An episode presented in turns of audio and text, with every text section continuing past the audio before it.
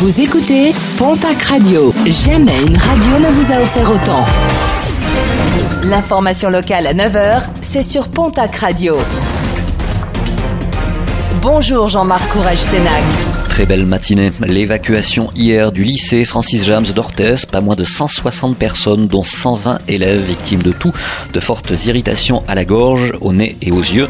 Selon plusieurs témoignages, des gaz lacrymogènes auraient été lancés dans les toilettes des filles. De nouveaux travaux de sécurisation de la route des gorges de Luz, un chantier qui va affecter la circulation sur la RD 921 durant 14 semaines. Différentes phases de travaux sont prévues dès le 6 septembre prochain, mais la plus dure aura lieu du 27 septembre au 16 octobre prochain où l'axe sera totalement fermé de jour comme de nuit.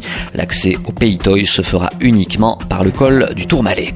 En rugby, toujours des incertitudes quant à la tenue du match entre le Stade Tarbes Pyrénées Rugby et Narbonne. Un cas de coronavirus a été confirmé et plusieurs joueurs présentent des symptômes. L'entraînement d'hier matin a été annulé.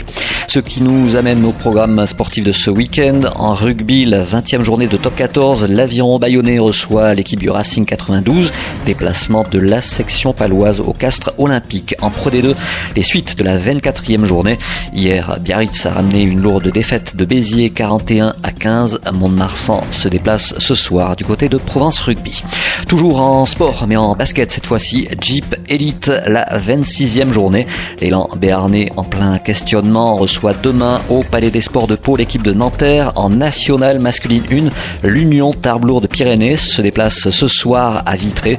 Et puis en Ligue féminine, nouvelle journée, ce sera ce dimanche avec le TGB, les Tarbes qui se déplacent du côté de Lyon. Autre déplacement, celui de Basketland à Saint-Amand-Hainaut Basket. Et puis, un rappel, n'oubliez pas le site d'action ce week-end en faveur de la recherche contre la maladie.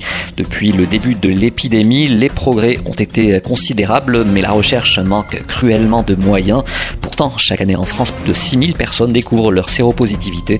Pour aider, un numéro de téléphone, le 110.